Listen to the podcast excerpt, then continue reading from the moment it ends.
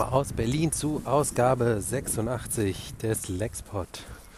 Äh, schön, dass ihr mich wieder begleitet auf dem Weg von der S-Bahn nach Hause.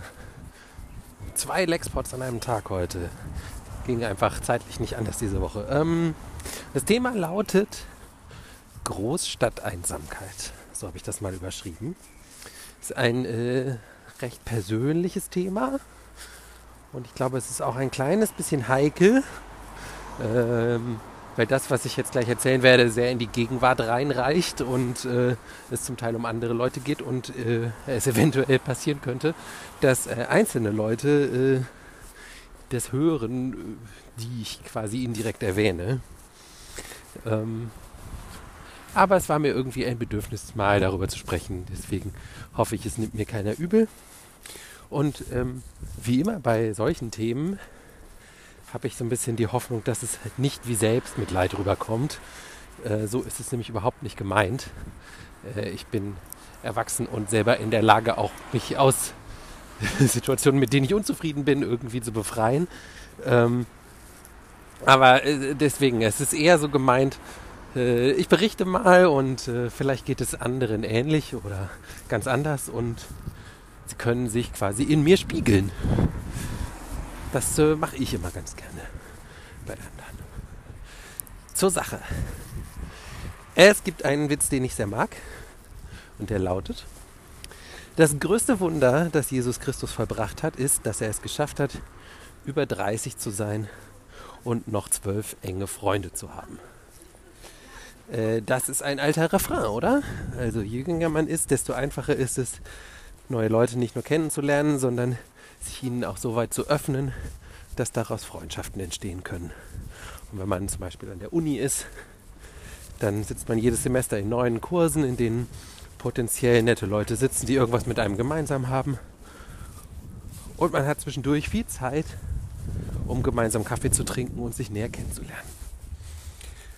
Und dann äh, ist diese Zeit irgendwann vorbei und man steckt im Job.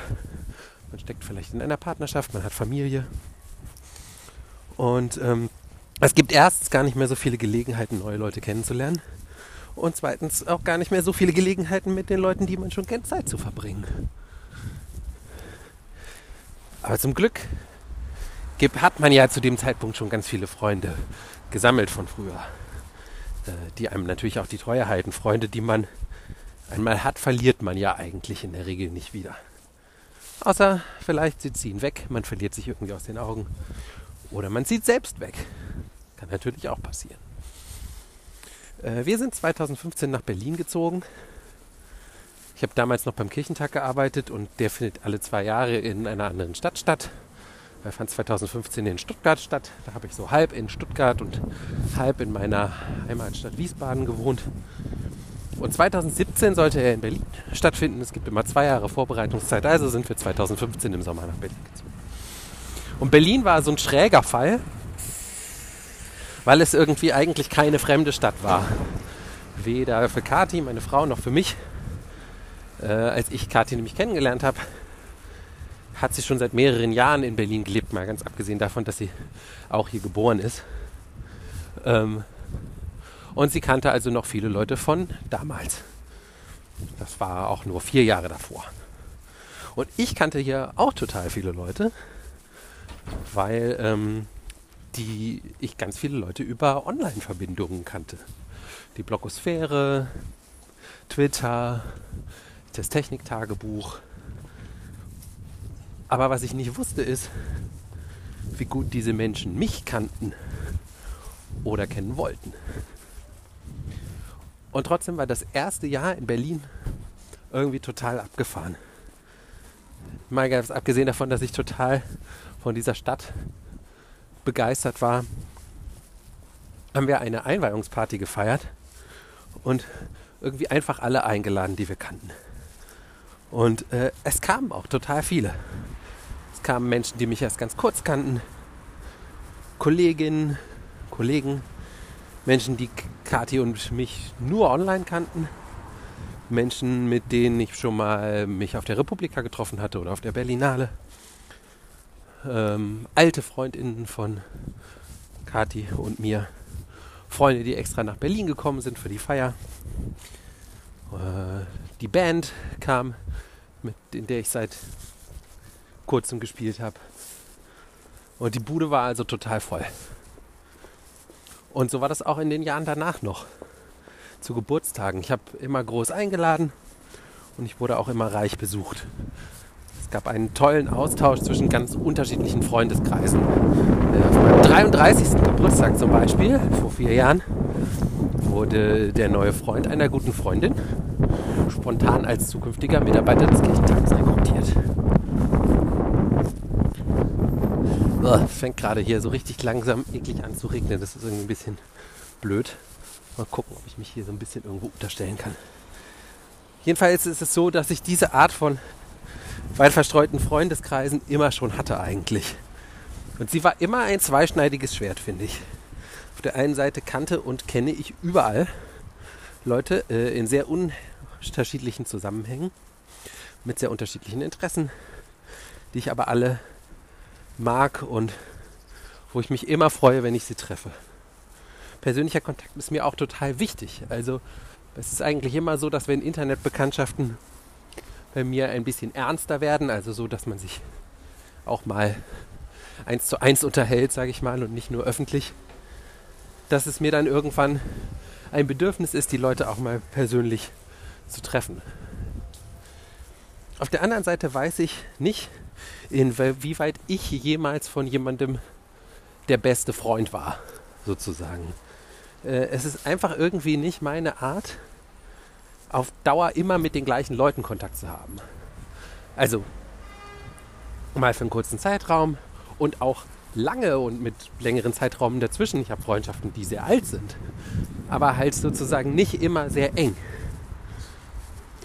Und auch Loyalität, Loyalität ist ähm, so ein Wert, den ich zwar zu einem gewissen Grad schätze und ich würde mich auch als loyal bezeichnen, aber ich verstehe darunter halt nicht, dass man alles mitmacht, äh, was jemand tut, mit dem man sich irgendwann mal angefreundet hat.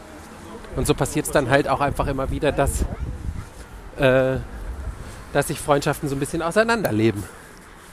Bei mir vielleicht schneller als bei anderen, weiß ich nicht. Eine sehr, sehr alte Freundschaft, wirklich eine meiner ältesten Freundschaften, habe ich tatsächlich vor einigen Jahren beendet, weil die betroffene Person sich politisch in eine Richtung äh, entwickelt hat, die ich nicht mehr mittragen wollte und alle Gespräche darüber keine Anzeichen gemacht haben, dass es da noch irgendeine Annäherung gibt. Und je älter und verwurzelter ich werde, desto mehr hadere ich damit, mit dieser meiner Art Freundschaften zu haben. Ich habe einige wenige Freunde und Freundinnen, mit denen die Freundschaft so eng ist, dass wir uns gegenseitig beim anderen melden, wenn der andere lange nichts mehr von sich hat hören lassen. Aber äh, leider wohnt von diesen Leuten niemand in Berlin. Und dann kenne ich auch immer noch sehr viele Leute in Berlin. Aber das sind eben alles Menschen, für die ich, äh, so vermute ich das zumindest, auch nur irgendein Satellit bin. Jemand, den man kennt, den man auch mag, aber an den man halt nicht zuerst denkt, wenn man an seine Freunde denkt. Und um diese Menschen, das ist so ein bisschen die Krux bei der Sache, muss man sich irgendwie immer wieder neu bewerben, habe ich den Eindruck. Man muss sich um sie bemühen. Und ähm, ich frage mich dann manchmal, ob man das merkt, diese Mühe. Das kann ja irgendwie auch unangenehm werden. So jemand, der einem quasi so stalkt, so ein bisschen fast schon. Weil äh, was es halt auf jeden Fall nicht mehr gibt, so ohne weiteres, ist diese Freundschaft äh, per Default sozusagen, weil man halt eh ständig miteinander rumhängt. Und dann habe ich ein Kind bekommen und das hat alles nur noch stärker verkompliziert sozusagen. Jetzt muss ich wirklich hier mal einen Unterschlupf suchen. Moment.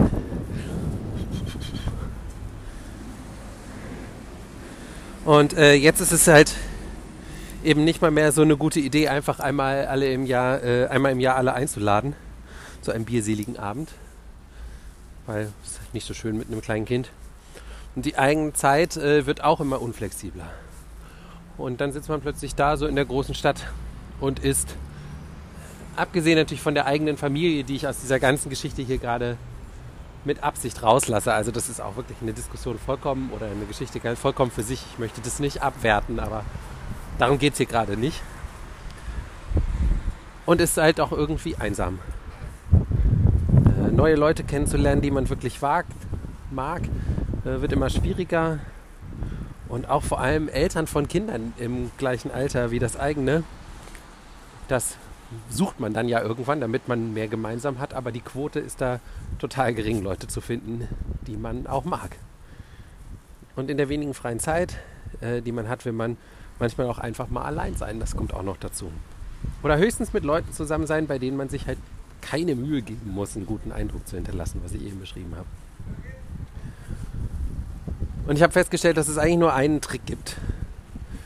Die Regelmäßigkeit, die früher selbstverständlich war, muss man irgendwie wiederherstellen. Ich habe das zum Glück auf zwei Arten geschafft. Das eine ist über ein Hobby. Ich glaube, das ist wahrscheinlich für die meisten das naheliegendste. Ich habe durch großes Glück zum Beispiel eine Gruppe von Magic-Spielern gefunden, deren Sensibilität so zu meiner passt. Hm, sind mehrere Väter dabei mit kleinen Kindern, Leute in kreativen Berufen, so man irgendwie so ein bisschen so gleich tickt. Und wir treffen uns nicht in fester Regelmäßigkeit, äh, aber oft genug, dass äh, ich mich auch langsam mit ihnen anfreunde, habe ich so ein bisschen den Eindruck. Und das Gute ist auch an so Hobbygeschichten, wenn man keine Lust auf Persönliches hat an einem gegebenen Tag oder Abend, dann kann man immer noch einfach miteinander spielen und äh, muss auch jetzt sich nicht irgendwie persönlich unterhalten. Und zweitens habe ich es geschafft, eine kleine Gruppe von Menschen zufällig irgendwie äh, zu definieren. Äh, und die, die mag ich alle und denen schlage ich einfach immer wieder vor, zum Beispiel ins Kino zu gehen oder irgendwas anderes zu machen. Wir haben nicht immer alle Zeit aus dieser Gruppe, aber ein oder zwei kommen oft mit. Und ich habe dann den auch inzwischen zum Glück den Eindruck, dass sie das gar nicht so schlimm finden, was mit mir zu machen oder äh, sich sogar freuen, nicht selbst alleine ins Kino gehen zu müssen. Weil vielleicht sind die anderen da draußen auch manchmal ein bisschen Großstadt einsam. Und vielleicht habe ich sie auch irgendwann so weit, dass sie auch mal fragen. Erste Anzeichen dafür gibt es schon. Habt ihr in letzter Zeit mal wieder I Should Be So Lucky von Kylie Minogue gehört, diesen Pop-Hit aus den äh, 80ern? Da ist ganz schön viel Schlimmes drin. Dieser Refrain ist ganz ätzend. Die Instrumentierung ist sehr, sehr off its time. Aber diese Strophe, diese Strophe ist total großartig, wie sich das immer weiter so hochschraubt. Ganz einfache Melodie. Und dann immer noch eins höher. Und äh, da steckt so viel Sehnsucht drin. Das finde ich eine der großen 80er Jahre Melodien kann man mal wieder hören. Und äh, mir dann sagen, ob ich recht habe. Und bis dahin wünsche ich euch wie immer noch einen schönen Tag.